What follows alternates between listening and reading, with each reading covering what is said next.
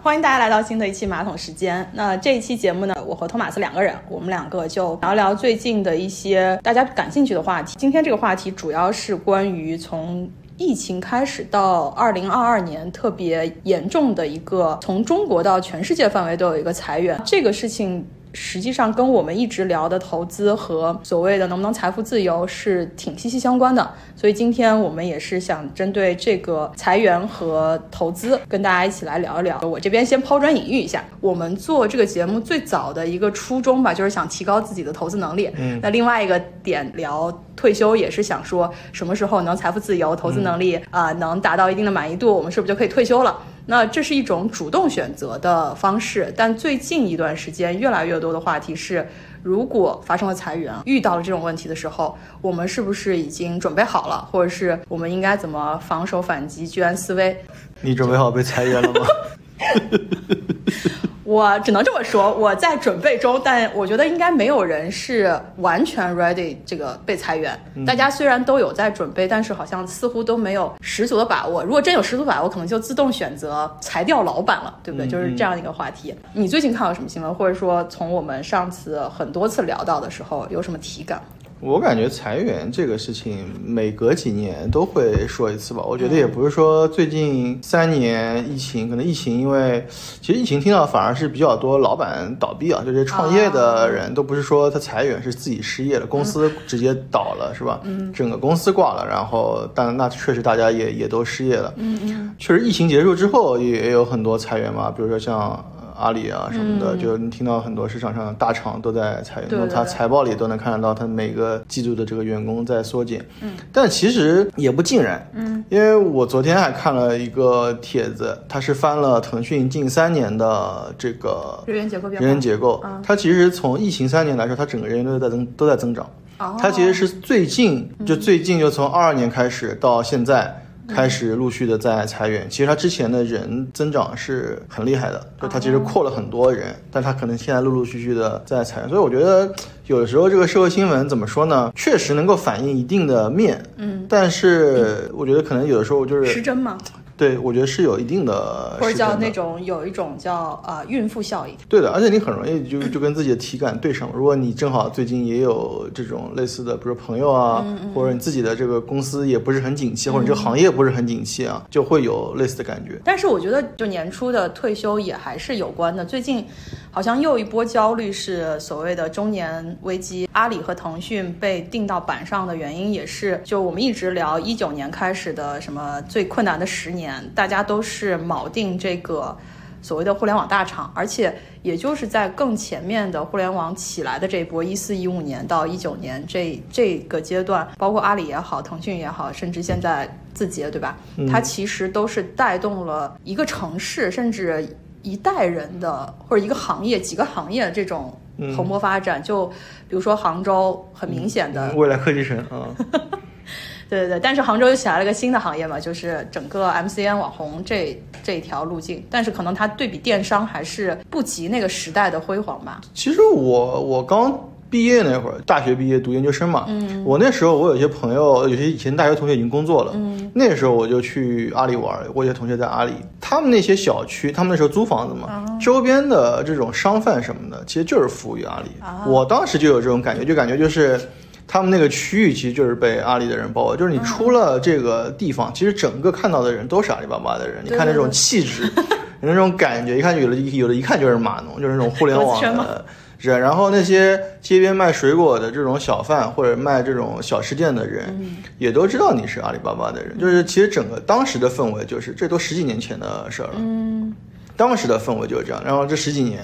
这公司从当时已经算是一个不错的公司，现在已经是个超级巨头，对这个城市的影响是非常非常大的。嗯，但是同样的，就是我们，因为我觉得这一次整个裁员的感觉，虽然好像是以互联网行业或者说科技行业去延伸的，但还有一个在制造业也跟。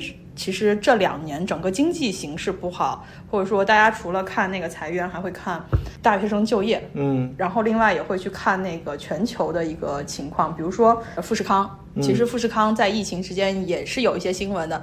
但最厉害的新闻应该是，就是中美之间的摩擦之后，郑州那边有一个富士康撤资还是什么，一条街道吧，在这件事情发生之后就人去不能叫人去楼空，但也基本上发生了非常巨大的这种对比，然后让人感觉到是不是制造业其实也受到了相关的影响。嗯，那肯定嘛。这个话题后来去看了一下网上的一些数据，就真的有时候你不去看还好，你一看你就会产生深深的焦虑。就整个的裁员应该不光是中国市场，我记得应该是在去年年底。其实，在美国就有很多大厂，从来你没听说过要裁员，而福利一直是就是领先，然后大家做标杆的，什么 Google 啊、Facebook 啊、Amazon 啊这些等等，其实都发生了裁员。而且我们当时说美国要加息嘛，可能失业率会增加。虽然最近加息之后的数据其实失业率没有发生明显的下降，但从西海岸整个的表现来说，你看网上可以看到很多这种自媒体的视频，说啊我是什么。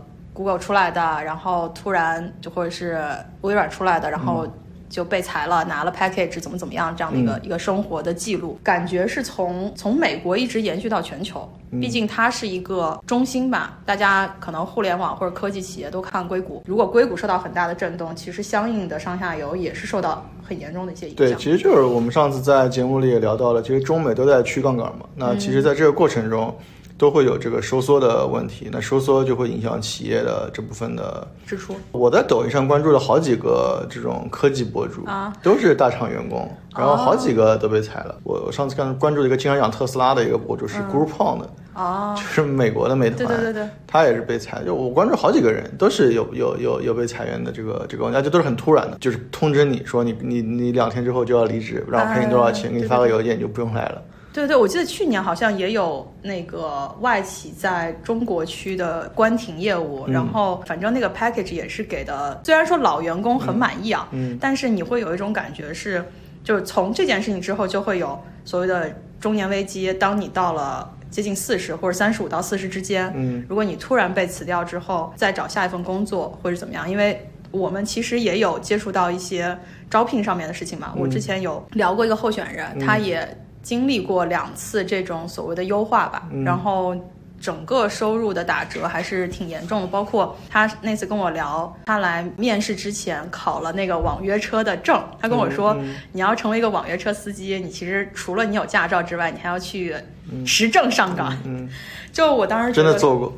嗯，这滴滴司机饱和不是空虚，不是随便说的。对对对对，这个这个我就看到也是最近的一些新闻吧，说各个地区。那个网约车出现了，司机远远超过需要的这样的一个数量。因为滴滴跟外卖小哥这个，我觉得滴滴可能技术含量更低啊，就是你开出租比那个，我觉得外卖小哥的难度可能比滴滴的还更难一点。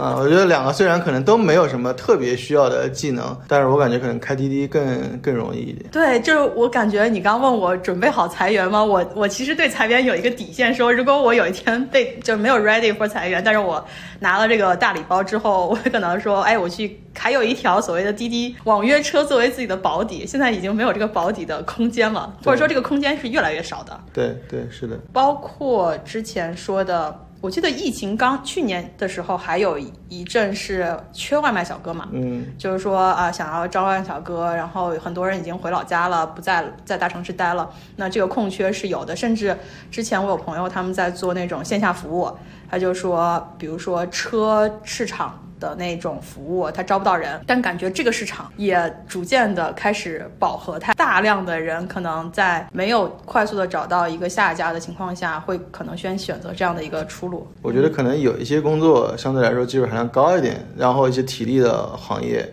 可能还比这个办公室的白领的工作更好找一些，或者是说他的这个收入可能会更高一些。但这些我觉得打工人一般的这种所谓的白领是不具备有这样的功能。比如说你现在让我就是搬砖啊，是工工地啊，我觉得可能大部分人都不会有这样的想法。对，关键是你也没有这个技能。我记得我们之前闲聊的时候还聊过，说如果你的工作被替代了，嗯，你要学门手艺，嗯，你有什么可以能做的事情？前几年还在说什么蓝翔找工作。对吧？这两年你可能都来不及学。对，整个招聘市场来说，就是那个坑也越来越少，boss 直聘也好，猎聘这些，整个二零二三年一季度到二季度职位的下降非常大。对，而且就刚刚你聊到我们在面试一些人的时候嘛，嗯，比较年纪比较大的，可能四十都出头了，嗯，不得不说啊，就是你在招这些人的时候，你在看这些候选人的时候，嗯，就是在用人端会有一些。我觉得会有一些先入为主的歧视的，就是因为我也是个中年人，虽然我也能感同身受这个中年人的这个问题吧。你从企业端考虑，那中年人确实事儿更多，对吧？就是你同样的一个岗位，招一个中年人的好处和招一个年轻人的好处，确实是各有利弊。嗯，但我觉得很多时候用人单位在选择的时候，往往会更愿意选择一个年轻人，而不是一个中年人。这个我觉得。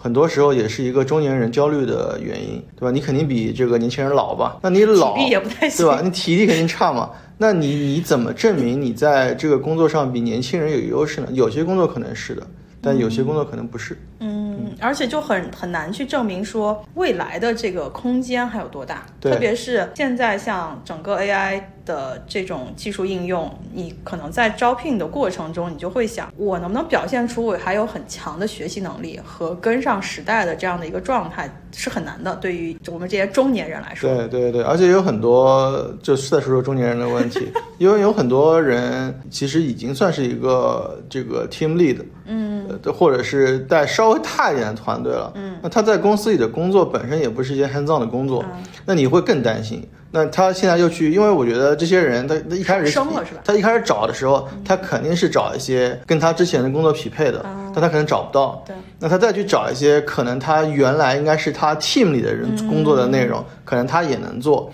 但是其实他有可能，如果已经做了几年的管理工作了，他再去做这个工作，其实是有些不一样的。这熟悉度已经还需要一定的时间再再 pick up。对的，对的，这个这个在招人的时候，其实很多人也会考虑这方面的原因。所以就是其实会有一个比较矛盾的点在那里。但是同时啊，我又去看了一下，就是我们一方面说中年失业或者说领了大礼包的这些朋友们，他在面试的时候遇到的一些困难，但整体上来说，年轻人也没有好到哪里去。嗯，有那个国家统计局的数据嘛，在应届生方面，嗯，就非常明显的有一种毕业即失业的这种效果。基本上数据来看，现在每五个毕业生里头就会有一个找不到工，所以感觉光是三十五岁以上的人没有机会，就十八到二十四岁这个年龄层其实也挺难。就大家非常明显的感觉，这个冲击其实来自于整体社会冲击。因为我之前记得那个美国的朋友们反而对失业这件事情其实相对比较淡定。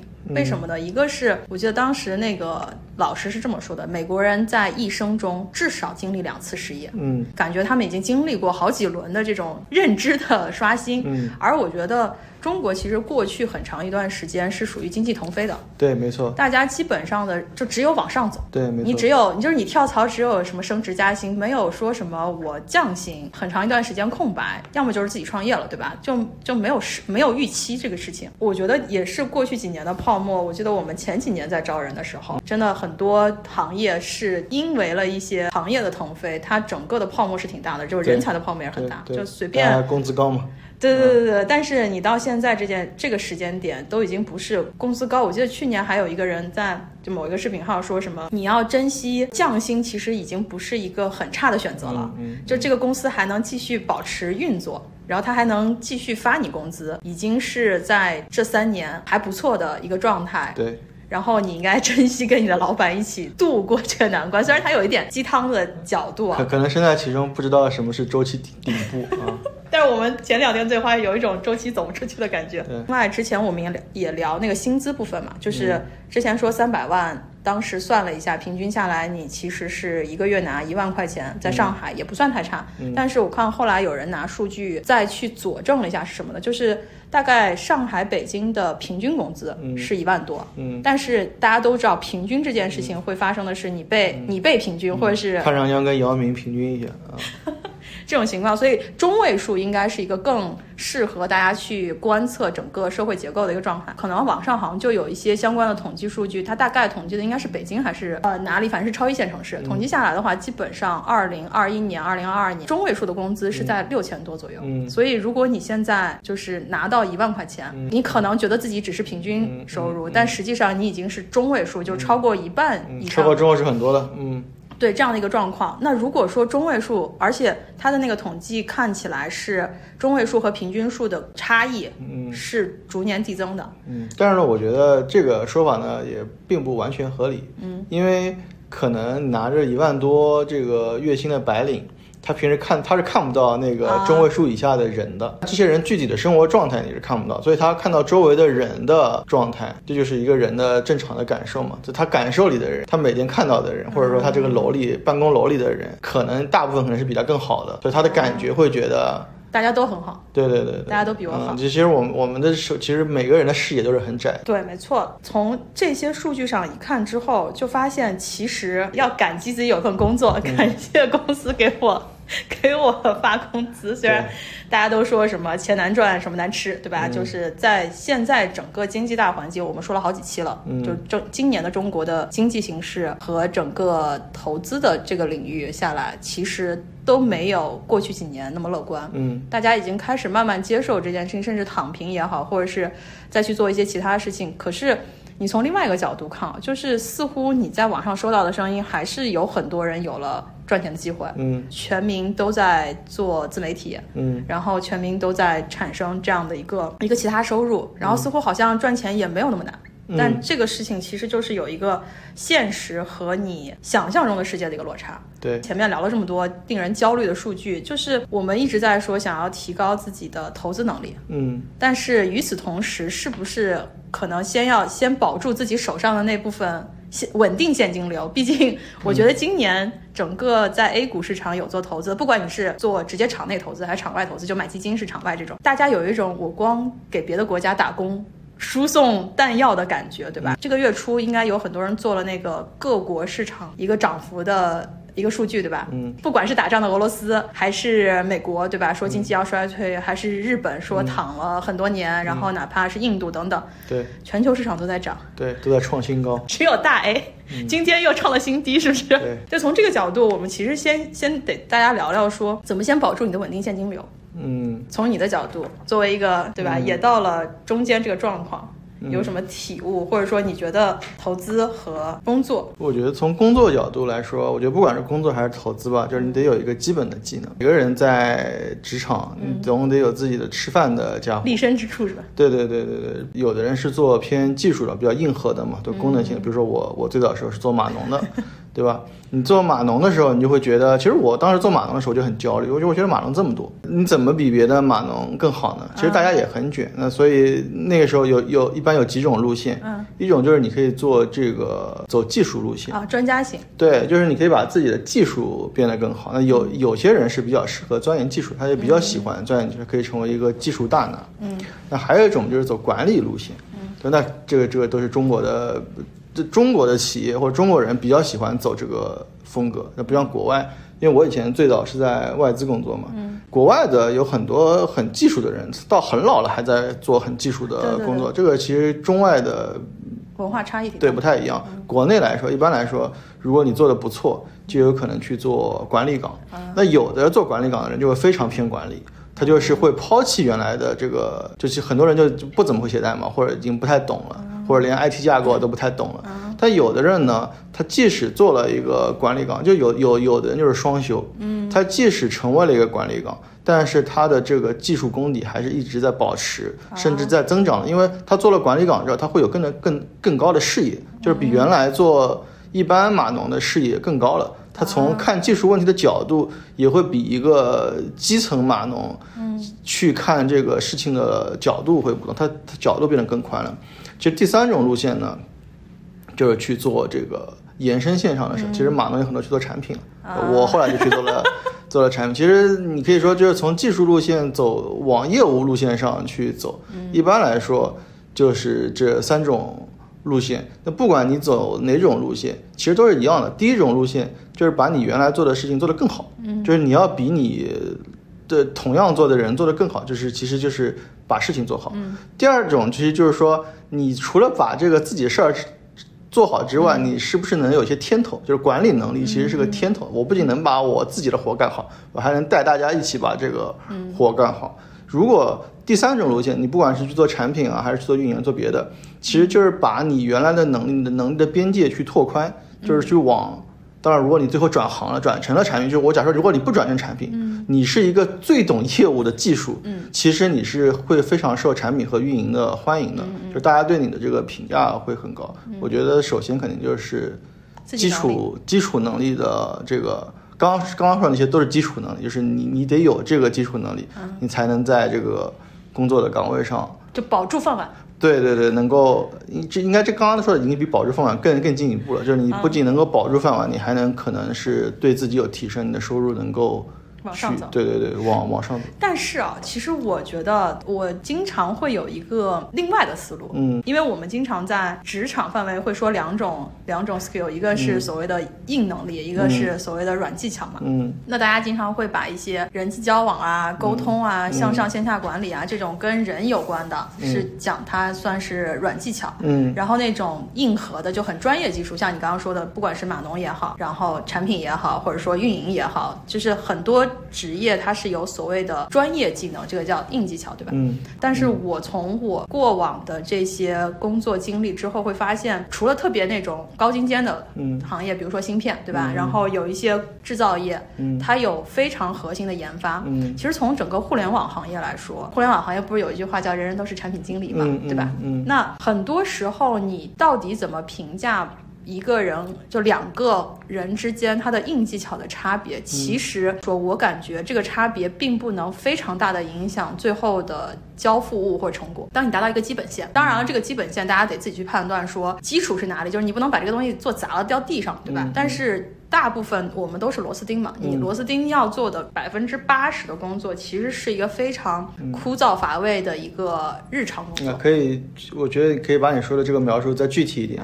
就是可能我们听众里面也有很多是做互联网行业，因为我就需要宇宙里面很多互联网行业的，现在的功能性产品经理本质上是都差不多的，就是你找这个人或者找那个人，对于最终的结果能有多大的差异，其实是可能是没有的。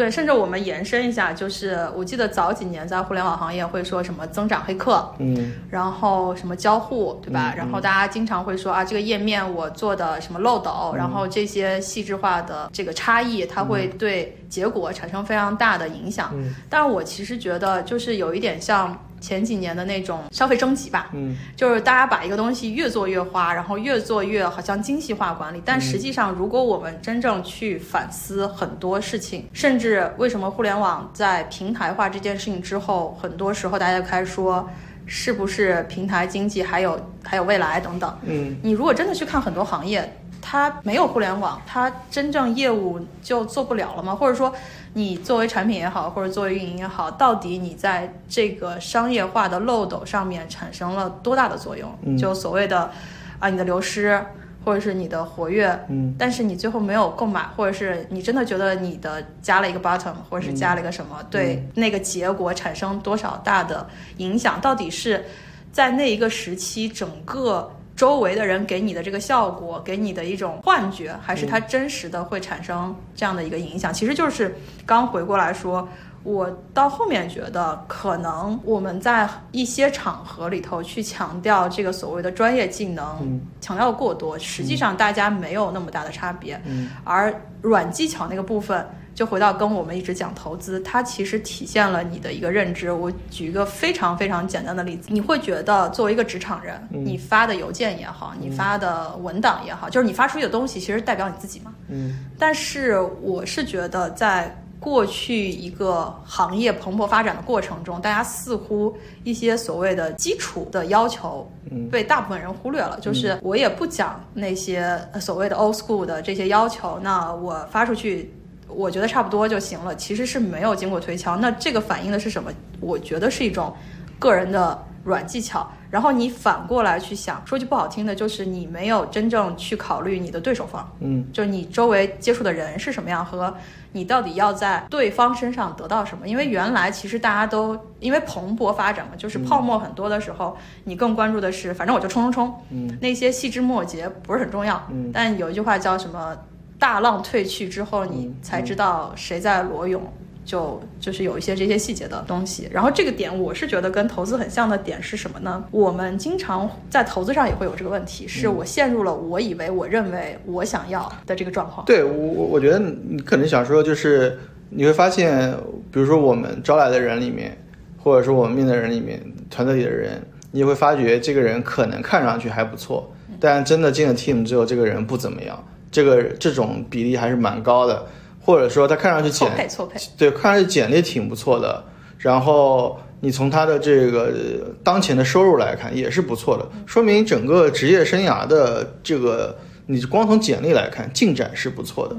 就投资里面有一句话嘛，就这个人如果他不赚钱，那肯定不厉害，但是他赚了钱也不一定厉害。我觉得其实我们平时看到的有很多人都是这个问题，他可能在。呃，最近的五六年、近十年嘛，可能都还职业经历都不错，看上去简历、工作的履历、哪里工作、工作的内容都还行，但其实促成这些事情的跟他个人关系不大。是平台或者是这个行业的机会促成了这些事情去，其实是行业的贝塔。对，就等于是说你不是这个人，就你把他的名字换掉等等，也是这么一个情况。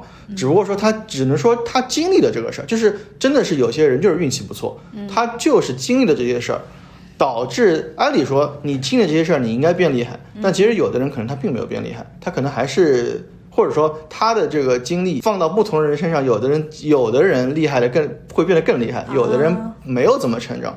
你会发现其实有大量的这样的人，所以我觉得这个就跟投资很像，就是他可能在短期他也赚了钱。但是他未来就会比较难。那这里面又会有两种情况，一种是这个人意识到这个问题，他会觉得说我现在的能力配不上我现在的薪水。但是这种很难有这种感觉，大家都觉得我应该值得更多，对不对？对，我觉得其实我觉得大部分的，反正我见过的人吧，在他没有被裁那一 那一刻，他不会觉得我配不上这份工资。我觉得，我觉得人只会在他被裁了之后，他在市场上找不到工作。他才会知道哦，原来我配不上我原来那份工资，我现在要降薪才能找到工作。没有人会觉得哦，我现在配不上我这份工资，所以，我我觉得很多人可能就是要被现实打了脸之后才会有这个感受吧。但这个我觉得是一个思维的角度问题。那大家平时看到的这种焦虑文，我我我相信啊，就是人有一个本能，嗯，叫做。我是那个幸运的人，就是这个。你换句话讲，就就是侥幸心理嘛。嗯，或者你就说社会没有教你做人。但是我们从小的教育难道不是居安思危吗？特别是我相信这种焦虑的信息不用你周边的人发生，每些公嗯很多公司都有进出，对吧？然后你也会看到网上的这些消息。那这个时候大家不想吗？大家都会觉得，我觉得我在组织里头，或者在公司里头，或者是在行业里头是有这样的竞争力，是一直可以保持着这样的一个随时找到下家，老子想走就走这种感觉吗？我觉得也分很多种情况。嗯，我们就不讨论绝对傻逼那种了，就是就觉得自己就是理所应当的拿现在的这个配，然后觉得都很正常，我自己也很不错，自己棒棒的。哎，但是我甚至想问说，就是我们不说别人，就夜深人静的时候，嗯，我们也不说你对于自己的收入的匹不匹配度，我们就问一个最本质的、最核心的问题。哎，就是那个 叫什么杨思琪还是谁？哎，对，你今天又博学了一点嘛，就是。你觉得你在这份工作上的历练也好，或者说你写到简历上的东西，这个写到简历上是直接你可以找到下家，或者是你在市场上的一个水平。那你就面对自己的时候，问问自己，跟自己一年前、两年前、三年前在能力上面有没有什么样的突破，或者是你觉得能打吗？这种问题大家怎么去想？就我就不说别人，我说我自己吧。有的时候你就是运气好，而且呢，如果你的这份配超过了你的能力，你的能力又赶不上，那当然最好的情况下是尽量让自己的能力赶上自己的配。但我觉得呢，这个事情也不是你想赶上就能赶得上的。一个，我觉得你要让自己的能力变得强，我觉得有两方面的原因。或者两得有两方面条件嘛，一个是主观的努力，嗯，还有一个是客观的条件。就客观条件是指什么呢？就是你努力的话，不是说你努力你的能力就会提升的，嗯，因为人的能力提升是通过实践得来的，嗯，就是为什么原来阿里巴巴那些人，就是我最早那些同行阿里巴巴为什么会变得厉害呢？嗯，因为他他对他进去的时候也是个屌丝，对吧？其实公司也不怎么样，但是公司很快就能有这个百万这个 DAU 的这种活动。那对他来说就是一种历练，嗯，他对他们来说做一个优化就可以帮公司省很多钱，嗯，然后用户体验就会提高很多。其实是公司的成长给他们这样的机会，嗯，但是有的时候你的工作环境，比如说我吧，不一定有这样的历练的土壤。所以，就算你主观的努力，如果没有这个客观条件让你去实践、让你去成长的话，其实也不一定能够达到的。所以，我觉得这个事情是很微妙的。所以，我始终觉得，就其实就你刚刚问的嘛，我我已经觉得我自己幸运了很多年了，就是到底还能幸运多久，这个我也我也不知道啊。啊，但我觉得你还是谦虚了。就回到我们刚刚前面聊的一个所谓的专业能力和软技巧，其实有很大程度上，我一直。觉得就是虽然有一句职场毒鸡汤吧，或者大家都很大家都会非常讨厌所谓向上管理做得很好的人，但是我觉得还是回到我那个根本出发点，我觉得在大部分情况下，职场上其实 A 做这件事情和 B 做这件事情的差异度，嗯，没有那么决定性。就是这一点，我的逻辑基础是我们都没有在一个非常绝对天才和绝对牛逼的环境里头去工作，那么你个人的能力。真的不像早年什么 Google 啊，或者是 Facebook 那样，就是好像你真的有你这件事情有非常大的改变。那么可能就是我刚刚说的，你怎么样？甚至有人说你在职场给别人提供情绪价值，导致大家觉得跟你合作更愉快，然后甚至你老板觉得你是一个向上管理做得很好的人。那这些没有价值吗？这些没有对价的一个衡量标准吗？这个我觉得，我觉得我是从这个角度来看这个问题的。就是我觉得小宇宙里面也有很多这样的人，比如说我们现在也是一个播客主，对吧？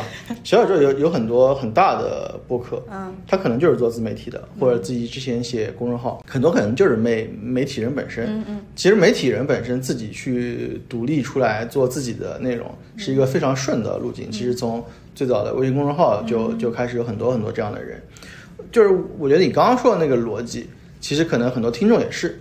我觉得听众里面分两波，两波人。一波就是我们说的，就是职场人，还有一波呢，其实是创业者啊，或者是说能够一定程度上自力更生的人。嗯，这两者之间有非常大的区别。其实我觉得我们是介于这两者之间。我们在公司工作的时候，我们就是职场人。然后你在职场人的角度来说，如果你是个大厂跟小厂，可能又不一样。小厂跟一个这个。小办公室的创业公司又不一样，它这里面的这个游戏规则、生存法则和你的这个需要你的能力都不一样。就你刚刚说的那个情况，其实比较符合我们的现状，是我们是在大厂工作。嗯，换一个人是不是有区别？可能没有什么区别。如果你换到另一个角度来说，如果是创业者或者创业团队就不一样。如果你是一个小团队的一个短板。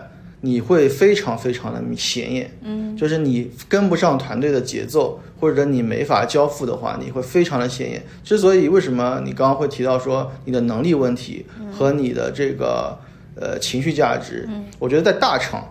真的有可能，你怎么去好好的苟住老板，比你提供更多的呃这个实际价值是更有效。因为我觉得大厂某种程度上来说，可能跟公务员体系或者说原来大家对这种国有大厂的这种体验，其实是可能是有一定类似的地方的。嗯，但是如果是创业公司或者是很小的这个公司的话就不一样，因为你的能力短板。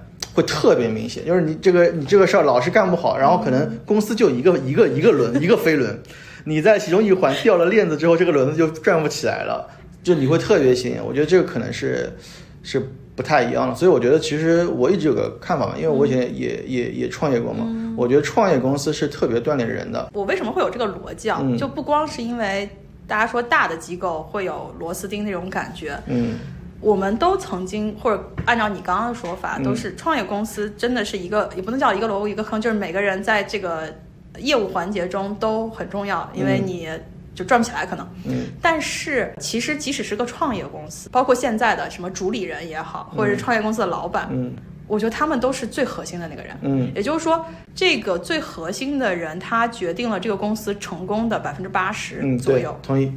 那如果这样的话，其实你说就是那个飞轮，它那个环节到底掉多大链子，我觉得是有一个度的。就是如果你只剩下百分之二十，有可能它可以用那个长板补齐。嗯那这个感觉就是让我觉得，在大公司也好，在小公司也好，有一些核心的决定因素，我们并不是在那个位子上的人，嗯剩下不在那个位子上的人，其实大家都差不多。嗯，然后大家都差不多的情况下，我的出发点更多的是谁也别觉得谁特别重要，嗯。或者是你就那么的关键。真的有时候反回去想想，我做的工作离了我是不是真的不行？如果你真的是这样一个岗位，我觉得就不存在被裁员这件事情。嗯。我之前看过一个就是创业的老板出来讲的这些招人的点，他就说他招两种人，嗯。一种人呢，就是那种什么兵器，我只拿出来用一次，嗯。就他能帮我解决我一定解决不了的问题，那这种人很重要，而且他一定要找到这样的人，因为每个创业公司，就像我们刚刚说的，不管是大地方、小地方，嗯你老板可能在某一个地方是非常长的长板，但是他一定有一些缺失需要别人去补的。嗯那这个人可能我一年就用一次，我举个极端的例子啊，嗯虽然这个例子不一定恰当，就是搞定政府关系的人。嗯那他可能就是一年。哎，出面一次，嗯对吧？嗯嗯然后解决一些核心的环节。他其实平时你可以让他，呃，不能说就是摸鱼，但、嗯，但是这他其实平时要交朋友啊啊，不然搞不定啊。对，就是也不一定靠交朋友。但嗯 anyway，就是他在这个公司的价值体现可能就是一次顶嗯十。但是另外一个角度，就还有一些人的出现，其实是解决掉老板他手上太多的事情，嗯你其实是帮他分担一些他能释放他生产力的工作。嗯那这个点，可能你就要去想想你的重要性了。嗯一种是你真的很重要，然后你解决了他，你把他的精力释放掉了百分之八十，嗯完那的确少了你一个，他再换一个人去找的话，能不能补上这百分之八十，嗯是一个问号。其实有这两个，你任占一条，你都不会被裁。剩下的大家就可能去想想，我每天在这个组织里头到底起到什么作用？我是那种就拿出来一次很好用，嗯还是持续的能解决掉百分之八十问题那样的一个一个状况？嗯，其实我我觉得可能有一点也挺有意思，就是我们我们经常说投资的时候会说每个人要找到适合自己的这个投资的方法，嗯或者说投资的模式，对吧？因为每个人性格不一样，他看待事情的这个角度或者方式不一样。我觉得其实工作呃也是一样的，因为我就拿我自己来说，我觉得其实我有一段时间把一些事情搞混了。嗯，就是就我们拿刚刚我们说的那些例子，就刚刚说那两种场景来说，就是你混公司，嗯和你自己创业，或者说在这种创业型的公司去工作吧，其实我觉得呃能力项和积累，我觉得可能是不太一样的。就是你要就是培养的一些技能也好，或者方向也好，会略有不同。我自己在这方面其实就有一些问题，因为我感觉我这个人呢是偏内向的，啊就是就是我我指的内向是指说就是跟人去打交道是消耗消耗精力哦你这，是 I 型人。哎，对对对对对对对对，是这个对，就是 I 型人。那那其实如果我觉得如果是混职场的人来说，其实因为你是混职场嘛，啊，所以一个字儿其实很关键。对，就是你得跟你其实你的这个 social 的能力，还有就是你的这个连接点、资源各方面是重要的。特别是你随着年龄的增长，就是你能不能有这样的 connection，就比如说你刚刚说的那些事儿。啊是很重要的，但是呢，我觉得就是混 corporate 这个资源，就你的人脉资源，或者说其他类的资源，就是你能够对接到的，比如说商务资源啊，或者说等等这种资源，对混 corporate 来说，相对来说会更重要。但是不是说这里在那个创业里面绝对不重要，也也也也重要，要找投资人啊，你要你要干嘛呀？你你也需要。但是我觉得对于创业的项的人，或者你一直在创业公司工作的人来说，会。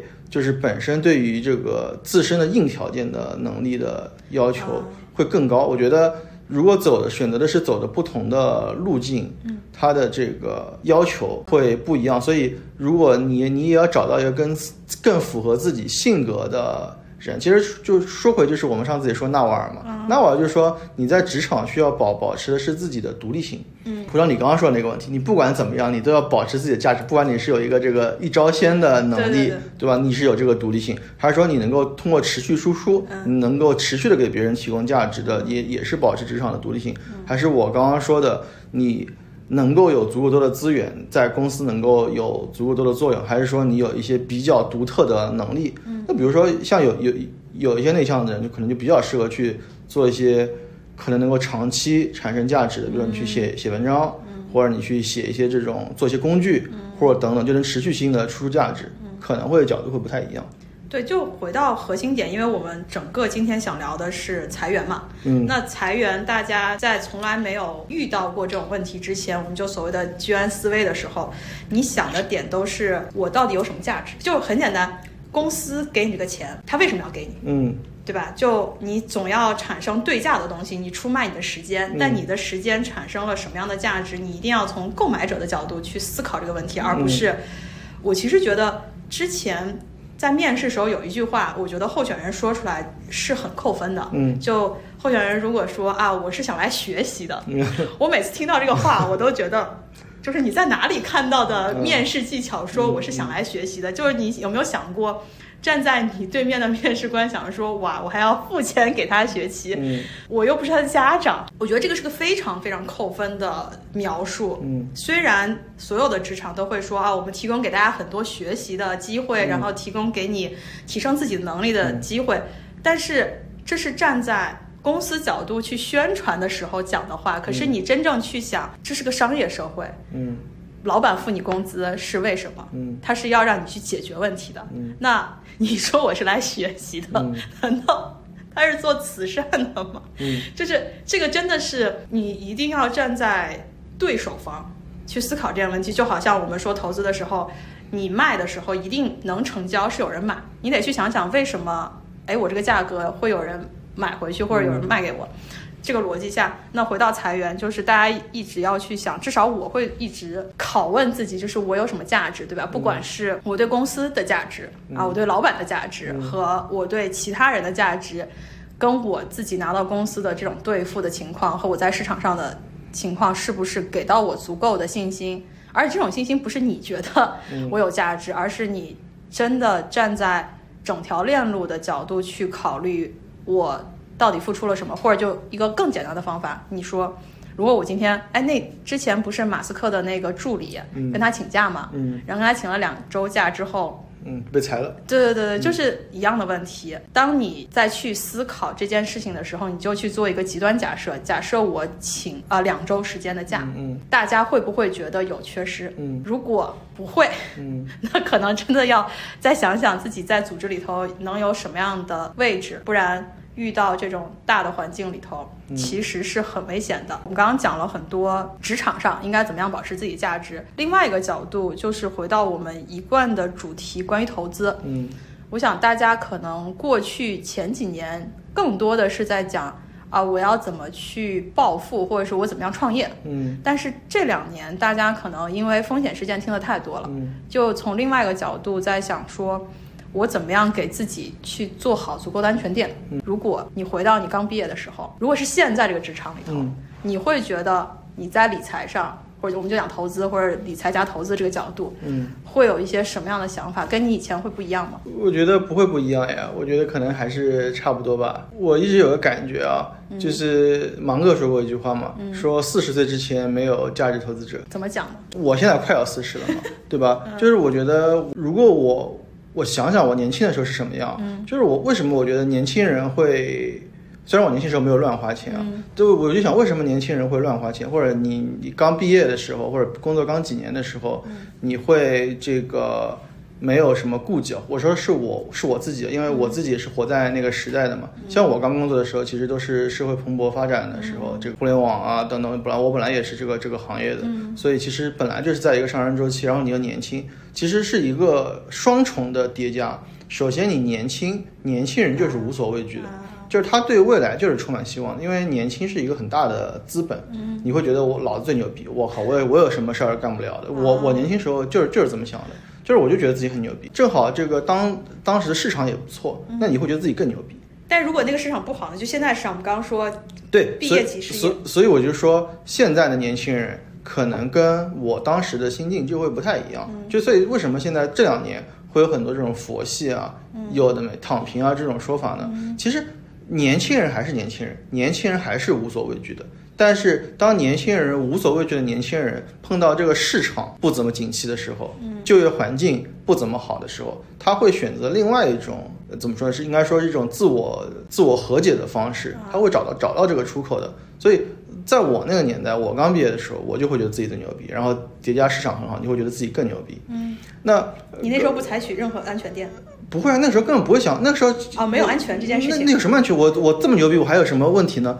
因为就不你不会觉得自己不安全呀，就是你完全不会觉得有任何的啊，问题。我有我有什么问题吗？我没有任何问题，我处在人生的巅峰，对吧？而且我我应该是不断迈向新的巅峰，这种感觉，我觉得你跟一个你很年轻的人，他又是各方面还挺顺利的话，当然了，我你跟一些另更牛逼的人对比，你可能觉得没有那些人牛逼，但是你在自己的心理感受上其实是不错的，是一种得意洋洋的，或者说不说得意洋洋吧，就是一种比较不错的内心感受，觉得自己一直在进步，好像自己一直在进步。哎，但我觉得很奇怪，因为我不知道是性别差异啊。我记得就是刚毕业的时候没有很强烈的什么现在比较流行的这种所谓的资产配置啊或者投资理财，嗯但有一个非常朴素的逻辑，就是我每个月的收支，嗯，至少得平衡，甚至应该不管怎么样都有一定的结存，就是存多存少的差别，但是这个动作一定，嗯你完全没有这种概念吗？我连信用卡都不用的，我是不可能收支不平衡的，啊，但是你会月光吗？不会，我是一个欲望很小的人。啊，那那你其实就跳过了很多人面临的问题啊，对我从来没有掉入过消费陷阱。就没有人可以从你兜里掏出来一分钱吗？这种不是我我我我觉得是是这么回事儿。就比如说有很多人喜欢买包啊，或者买一些这个奢侈品什么的嘛。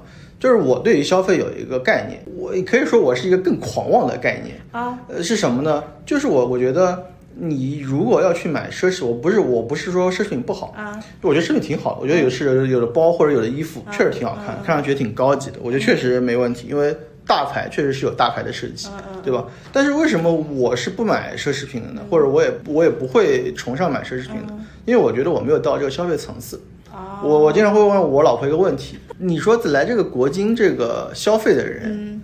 到底是如果他天天就日常就在国金买衣服、买包、买鞋，他得多少钱才够呀？就是说，我觉得如果说我要消费奢侈品，我就是日常在这里消费，我我买的衣服、裤子，对，都是 Chanel、GUCCI 的，是吧？我就不会再去买什么优衣库、耐克，我就不会买这个牌子。如果我到了这个消费水平，那我就消费啊，这正常消费嘛。那你既然没到，我其实很难理解说你日常穿优衣库，然后买个 Chanel 的包，我是没有办法理解这样的人。哎，那你没有，就是你从小到大没有那种，我们不一定说是奢侈品的消费，因为其实男生很多，比如说有的男生喜欢买车，嗯或者是买鞋，嗯。对吧？然后还有买限量的手办，嗯。还有可能发烧友，比如说你玩摄影等等。嗯。那这些有一些，它其实对于一个起步的年轻人来说，甚至你有一个爱好，比如说张小雨喜欢看网球，到处、嗯对吧？这种。嗯这些有一些它就不是你一次性能够花费得了的，嗯然后有一些你就是所谓的心愿清单这个东西，它就是你需要积累，然后可能结存之后得到的。对啊，所以我觉得我骨子里就是一个价值投资者，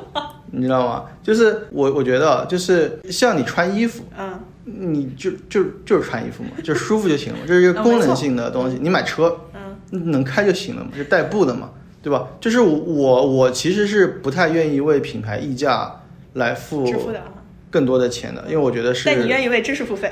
不是因为因为这部分我觉得就是消费啊，是商品嘛，就是它是不断的在折旧的呀，是不划算的呀。你买的所有但东西，体验呢？对啊，体验我觉得是很值得的，我是愿意为体验付费的，哦而且其实我我我其实是有很浪费的一面的，嗯就是我是愿意为时间付费的，就是一切能够愿能够节省我时间的。我我举个例子，我一直在找一种服务，就是能够来我的车位上给我洗车，就是我可以比市面上洗车的钱溢价很多，哎，但是很多停车场有那个那个也不行吗？呃，那个那就是你得碰巧停车场是有洗车才可以，哦那、然后你还得自己去搞些有有的没的。就是我是愿意为这类服务，就是能够节省我时间的服务去付费的，不管是这个时间是我是去学习的，还是我去玩了，我在睡觉爽什么的，我是很愿意，因为我觉得人最宝贵的就是时间，没有什么比时间更宝贵。我觉得两个吧，一个是时间，一个是新体验。因为你如果体验过一次，你再体验，那就不不值得花那个可乐最最就是第一口啊，就是第一口，第一口是最贵的啊，啊。就你那几块钱都是花在第一口了啊。那比如说我们刚刚讲那些物品、商品都不在你的消费范围内，那我们就说旅游吧，嗯。或者说体验。嗯。其实有一些体验或出国游，嗯。它一定不是你一次性要到你说你在国金消费这样的水平，嗯然后再去，你可能二十多岁的时候想去啊，世界很大，我想看一看，嗯这种花费嗯，你怎么来去？其实一样的嘛，就是你你你二十多岁的时候就穷游嘛，你住的差一点嘛，就是你把各方面的这个这个消费水平都打到你能接受的这个范围内嘛。像我现在出去玩就会住的好一点，以前就是习惯住的差，因为以前住的差也睡得着。现在你让我住的差，我可能就你让我住的好，我都可能睡得不太好。就是我我觉得 年纪大了的问题吗？对对对对，就是呃跟各方面会有一些关系，但是其实一样的，还是愿意为体验付费，特别是一些比如说那种那种很豪的酒店，有的时候你也想住一住，因为你没住过，对吧？你想去逛一逛。看一看，但是看过一次我也就不会再去看了。呃很多时候就体还是一样，就体验就是第一次是值这个钱的，但是你再体验，我觉得就没有那个必要了。人生的广度是吧？对对对，那我好奇一下，就是你从来都，你什么时候开始用信用卡这种提前透支的消费？我觉得好像就就在我身边的大部分人就在用信用卡，也只是作为一个月的账期的使用吧。其实啊我觉得很少人是超额使用，那你会用分期这种服务吗？不会的，因为分期的利息很贵。不是哦，我不是说你的账单分期啊，我就是说，比如说，分期支付？哎对对对比如说原来买个什么电脑比较贵，哎对对对对对无息的我就会。啊 哎，如果加手续费，你是一定不会的。对对对，我是不会加手续费我是很少有这样的，我应该不是很少，因为我应该就没有。啊，那也就是说，首先你不会有月光的这个问题，对，但是房贷是分期的啊。终于还是有一个差别。对，房贷是分期的。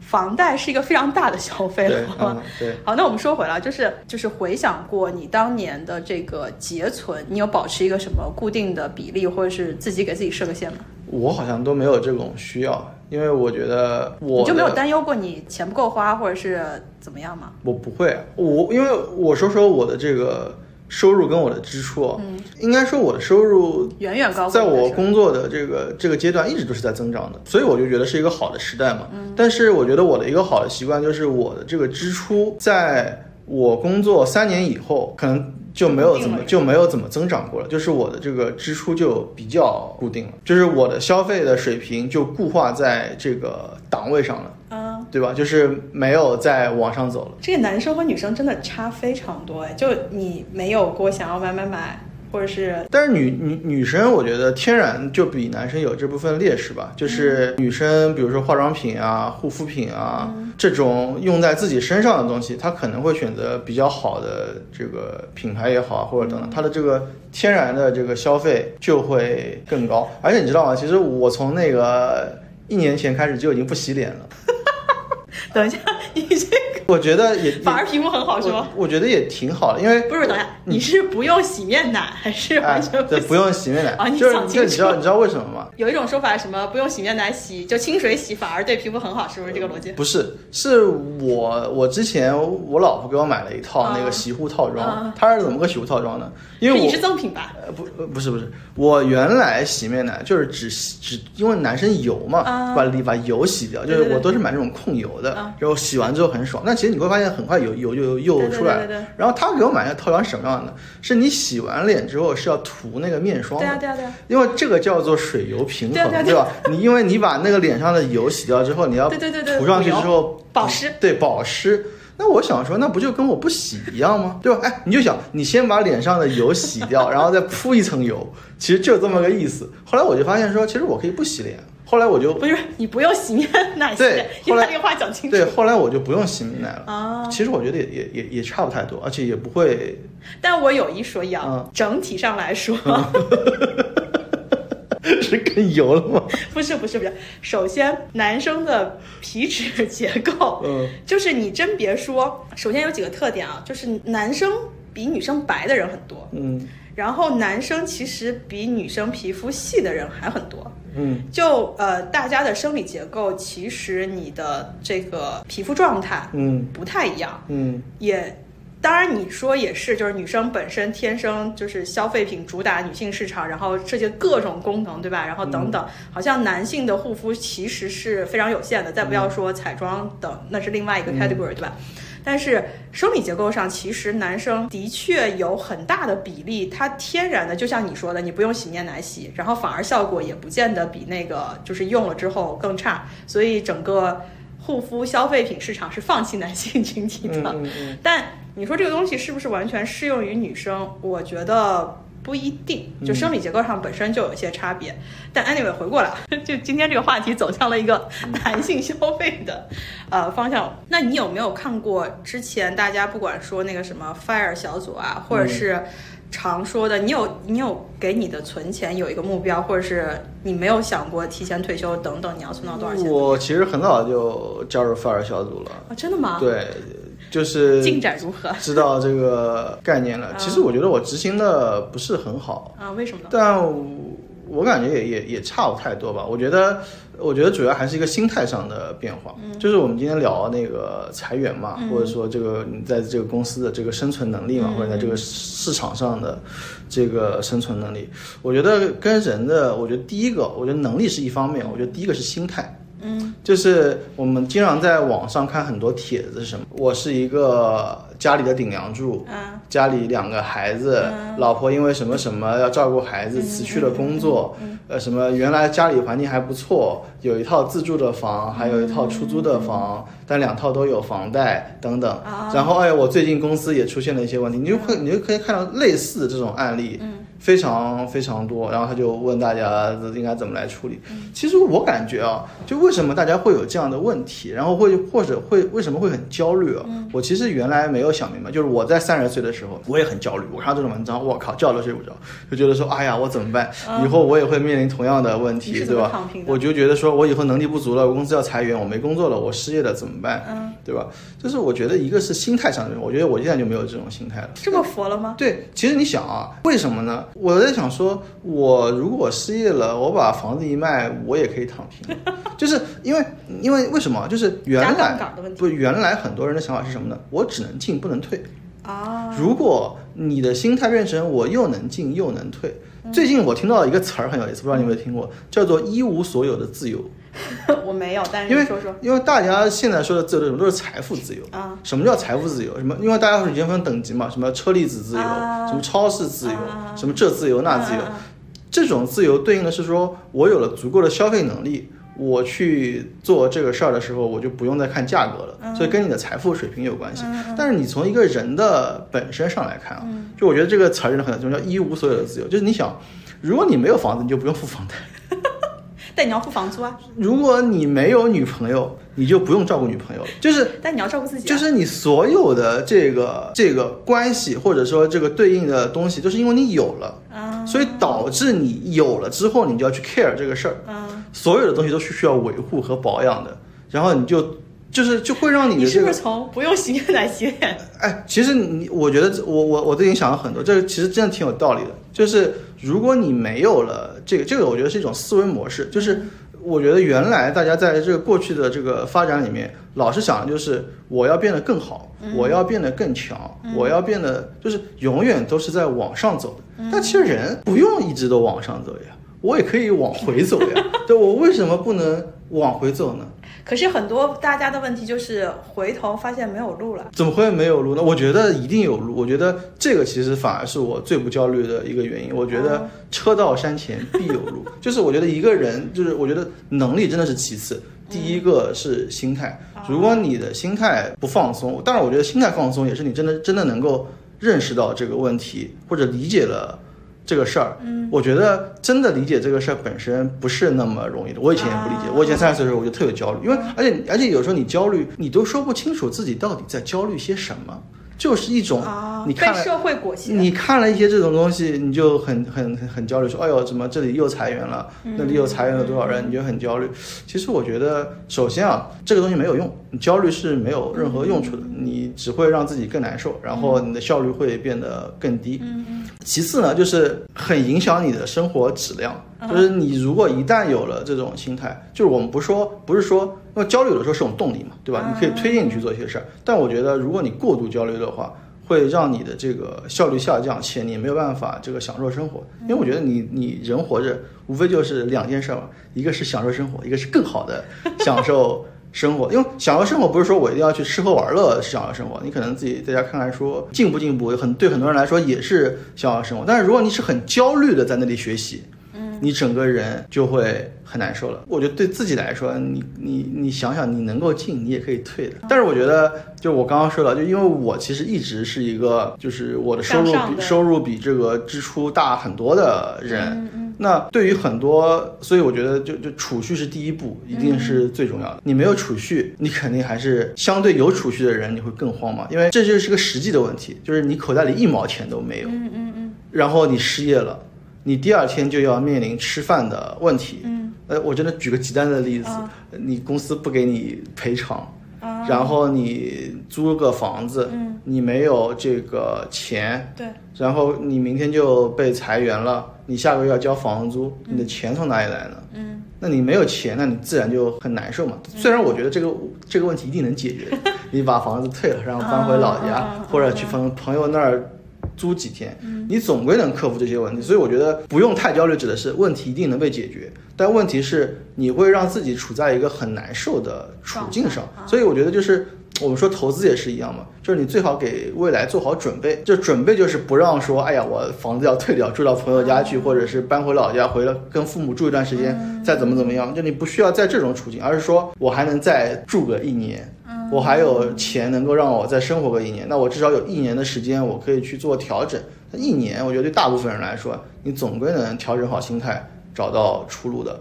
但是如果你一上来就是第二天就没地方住了，那我觉得就对很多人来说就很难。所以我觉得储蓄肯定是第一步，能保证你能够不会落入一个很惨的环境。等于我刚刚听到一个关键词啊，虽然你刚刚讲了一个一无所有的自由，嗯但也不是真的一无所有，就是你其实是有一个所谓的安全的底的。就讲白了，虽然你说最后总能找到方法，哪怕去啃老，对吧？然后跟爸妈呃跟朋友怎么怎么样，就是方法总比问题多。但是作为一个，你就说一个普适性的基本要求，可能大家都觉得，特别是疫情之后，半年的花费结存，嗯或者说一年的花费结存，嗯似乎是一个安全垫，就是不管怎么样，只要我离开学校，因为学校从某种程度上家里还是会供着你的。嗯那有的同学可能就是家里的支持并不一定能够保持，他可能在上学的时候就勤工俭学啊，或者是想办法找这些收入，对吧？那不管怎么样，我们就说你从有第一份收入开始，可能都不要说你什么理财投资。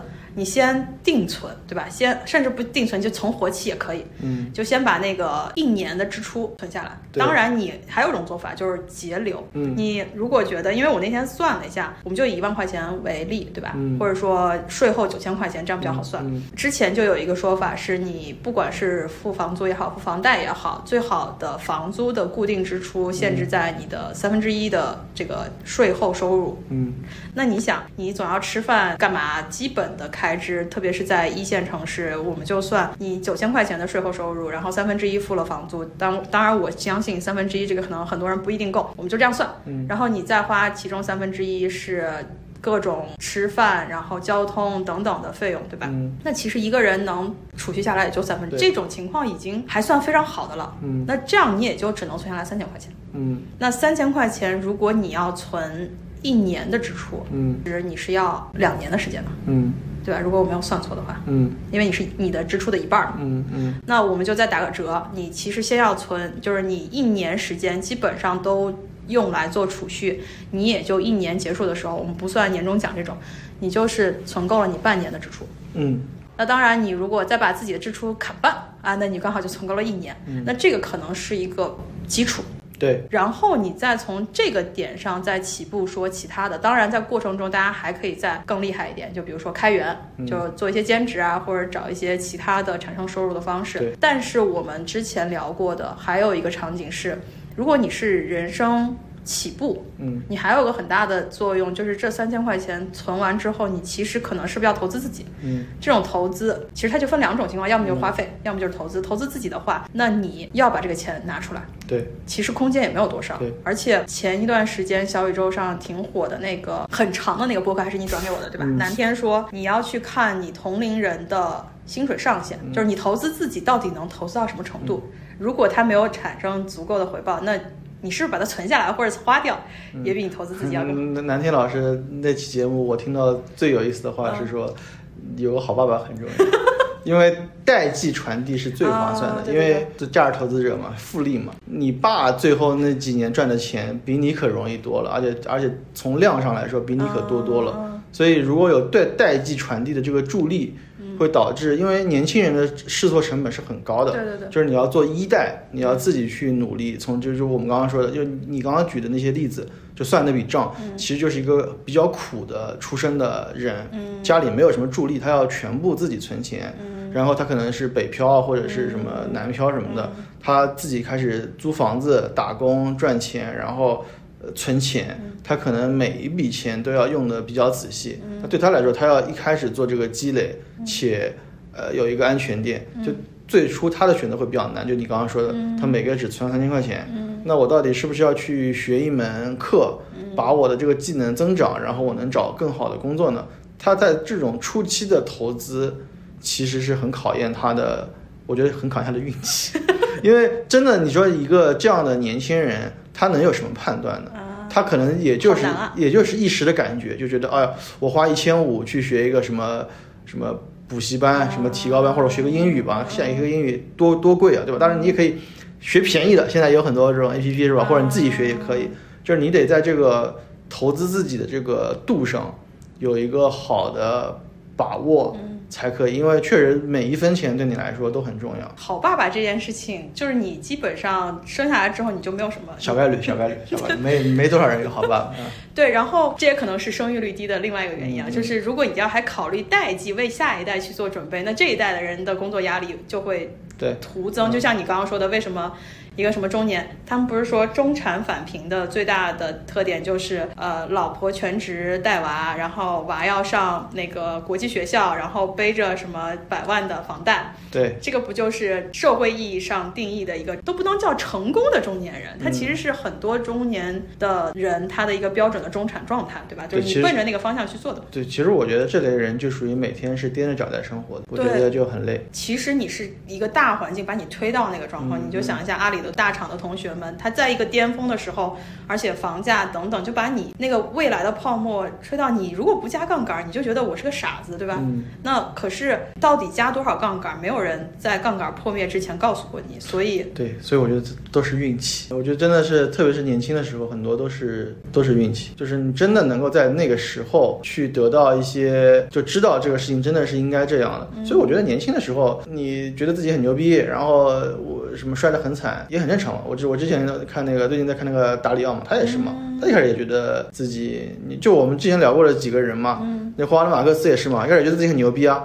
对吧？觉得自己不得了，是吧？嗯，都是成功，觉得自己像神一样，每次都成功，然后去买那个漂亮五菱就一塌糊涂，是吧？那个达里奥也是一样嘛，一开始他也很很很很很顺利，然后就遭遇了一些问题，所以我觉得你说这些都是大师，而且大师其实我觉得之所以能够真的成为这样高的大师，还是在年轻的时候就很厉害，然后在很厉害的过程中又摔了个很大的跟头，然后他又从这个很大的跟头里吸取了教训，然后导致他这个，而且他这个人人这他这一辈子都记得当初的那个教训，我觉得这个很重，我觉得这个真的太重要了，因为你年轻的时候怎么可能不犯错呢？你一定会犯错，但是你犯了错之后，你记得自己犯的错，我觉得这个太重要了。我觉得大部分人为什么一直傻逼呢？就是他不记得自己在哪里摔倒，在哪里继续摔倒。对他还是有这个，这个我觉得是非常非常不应该的。我觉得对有些人来说，他有可能是没犯过错，没碰到过这样的问题，他不知道。我觉得一定程度上情有可原，因为如果你遇到过这样的问题，你还犯同样的错误，那我觉得就是非常不应该了，因为你你是本身自己的体验当然了，最牛逼的人是看别人摔跤，自己会跳开那个坑，这个是最牛逼的人。但这个我觉得对相对来说要求高一些。但如果你自己犯过类似的这这这种问题，你再犯就非常的不应该。但是我觉得大部分人作为一个普通人，你就想小时候的错题集，嗯我反正是没有去做这种东西的。嗯，那你不就是反复的在哪里跌倒，在哪里继续跌倒，然后跌到你那个社会教你做人的那个冲击足够大吗？这其实也就是普通人的一生，我觉得也很正常。大部分人都是这样，这就是普通人的一生啊，在哪里摔倒，再接着再摔倒。所以我们就讲讲普通人能做的一些可能采取的安全措施吧。像刚刚说的，有一个好爸爸，但是我觉得大部分现在的年轻人其实机遇还算可以，就是家里多多少少是有一些啃老的机会的。当然，你也不可能一辈子啃老。嗯，从对，现在的年轻人比以前有钱嘛，他本他起点比原来的高。对对对，但的确，这个社会也是有分层的，也有一些人他可能就像我们刚才举的那个例子，是完全，因为我觉得就是。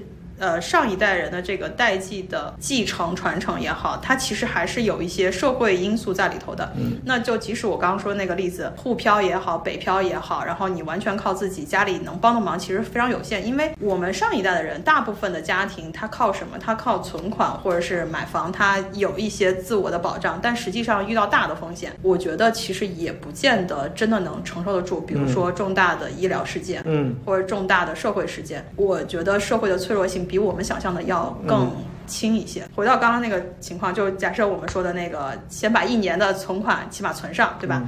然后第二步就是在还在很多年前，我不是做了一个所谓的重疾这个保险的这样的一个分析表，然后当时还安利给你，然后你就买了。我其实我这样反。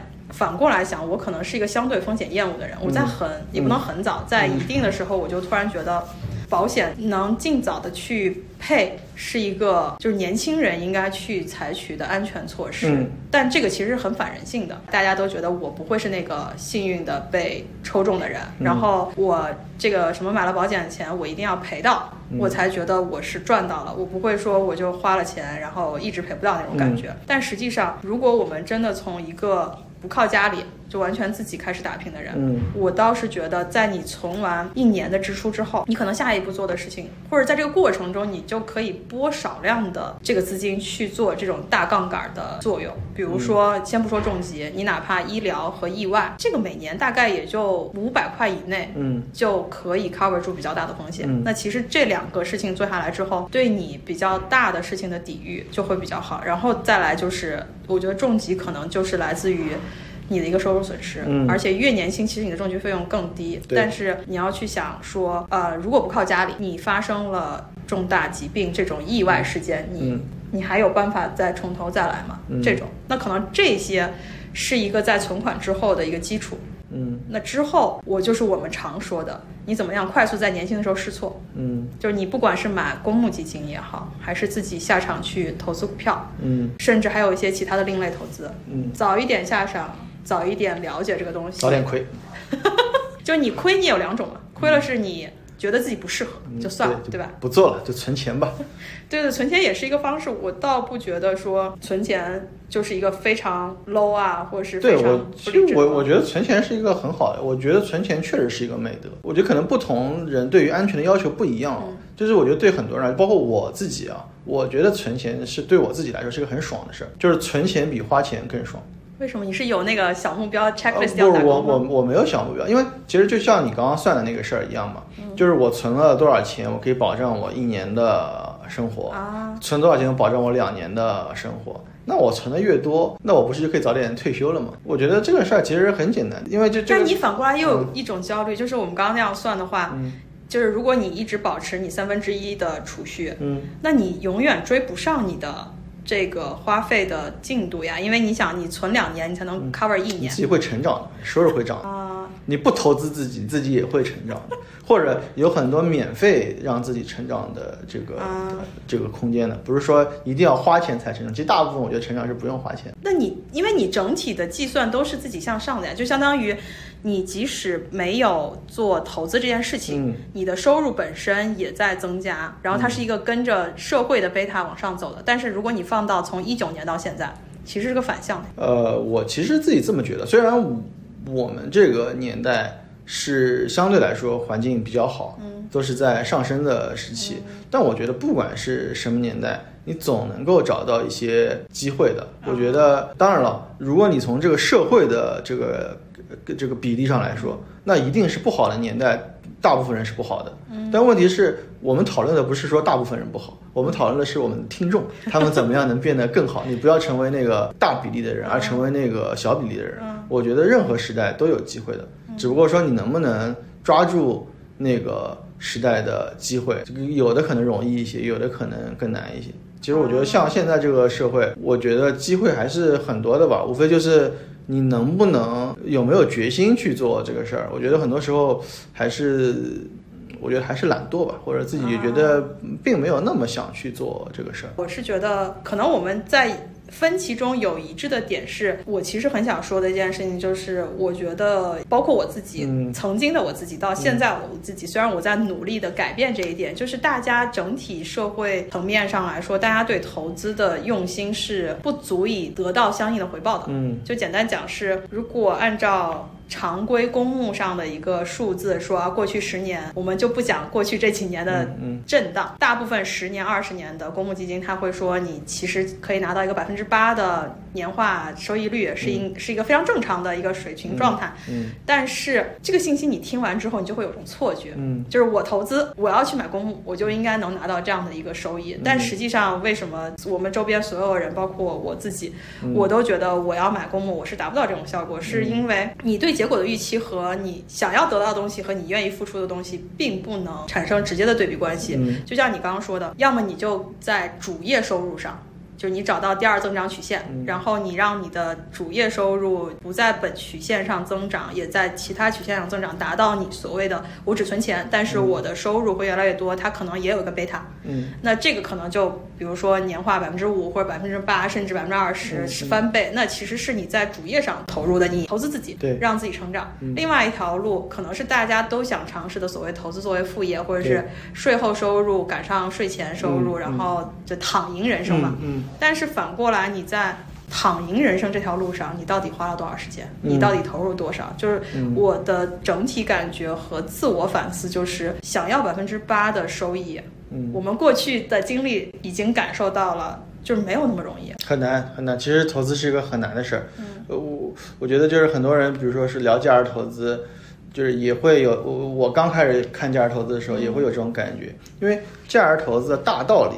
是很简单的，就是说大道理太简单了，低买高卖嘛，对吧？它这个超出内涵价值的时候，你就你就不要了嘛，对吧？低于内涵价值就买入嘛，就好公司好价格。它这个大道理实在太简单了，我觉得是个人，你大概知道这个二级市场股股市，你大概就能明白这个事儿了。我觉得非常快，但是问题是说，我觉得这个价值投资就像就像下象棋。你很快就能学会啊，很快就能学会，但是你要下得好，其实很难。它不是一个入门，它入门太简单了，就是入门真的很，你很快就能入门。但是你要真的理解这个事儿，我觉得可能有的人一辈子也理解不了这个事儿。所以我觉得确实是要花很多很多时间。我觉得投资这个事情其实是一个非常非常难的事儿。所以有很多人可能我不知道为什么有的人会觉得说，觉得我好像花了一点时间去看投资。去看这个，我就能赚到钱，这怎么可能？你就我觉得你就换一个事儿去想嘛，你不要想你去炒股，你就想你现在去做一个别的副业，比如你去做微商，或者说你去写自媒体做付费号，或者付费播客，对吧？也可以嘛，就是你有很多方式去做，但你想你要做这些事儿，你要花多少精力？其实我觉得你只要类比就可以了，因为你在这个市场上，我觉得就金融里面有个说法，就是你不。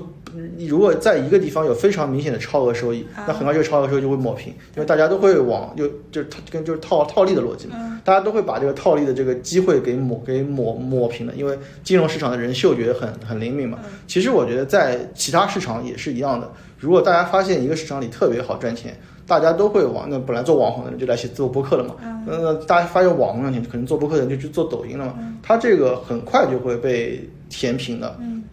你的机会成本就会变得越来越高，所以我觉得，就是你换一个思维去想这个事儿，你就知道说投资这个事儿一样的。如果这个事儿都这么简单，那大家都来，当当然确实大家都来做了，但是只不过它给了你一种幻觉，啊它好像因为投资的门槛实在太低了，你要买个基金，买个股票。你就开账户，你就买啊，你只要有钱就能买，所以就是它其实本身是没有什么门槛的。今天聊了这么多啊，就是从本来焦虑，其实聊着聊着，我们俩也没有什么焦虑啊，对就呃，就像你说的，一无所有的自由，对吧？就是想清楚了，因为我很小的时候有个想法，嗯就是实在不行去，本来说做网约车司机，对吧？嗯嗯然后现在做不了了，做很难了。外卖可能也做不了，因为我觉得体力不行。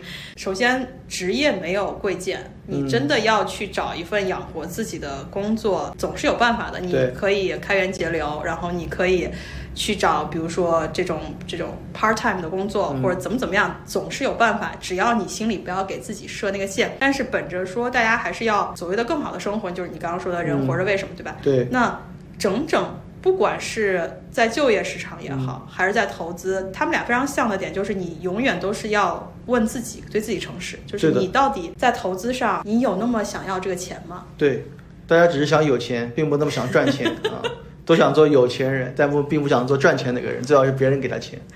同样的，就是在职场里头，大家都想升职加薪，对吧？对大家都知道钱难赚，但是怎么就觉得在这个过程中不需要付出，或者是等等的吧？所以可能今天跟大家随便扯这么多，我们也是一个有感而悟的这种分享节目，大家闲聊了一下。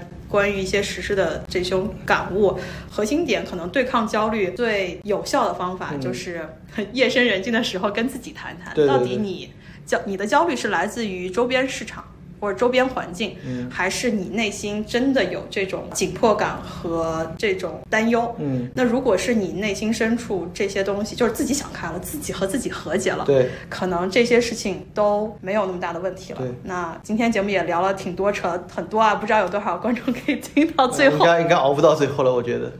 那呃，如果还能听到最后的朋友，就是预告一下，刚才聊到了达里奥，就我们下一期的这个闲扯大师也会跟大家聊一聊这个非常有名的桥水基金的创始人，可能现在退休，呃，已经已经卸任了。嗯，就达里奥的一些故事，他有一些很有意思的关于债务的观点，还有关于投资的一些论点。其实我们在下一期的那个闲扯大师里头也会跟大家分享。那今天的节目就先到这里了，嗯我们跟大家就愉快的吹了个水，然后希望不会掉粉很厉害。嗯，好，好，谢谢大家，嗯，拜拜拜。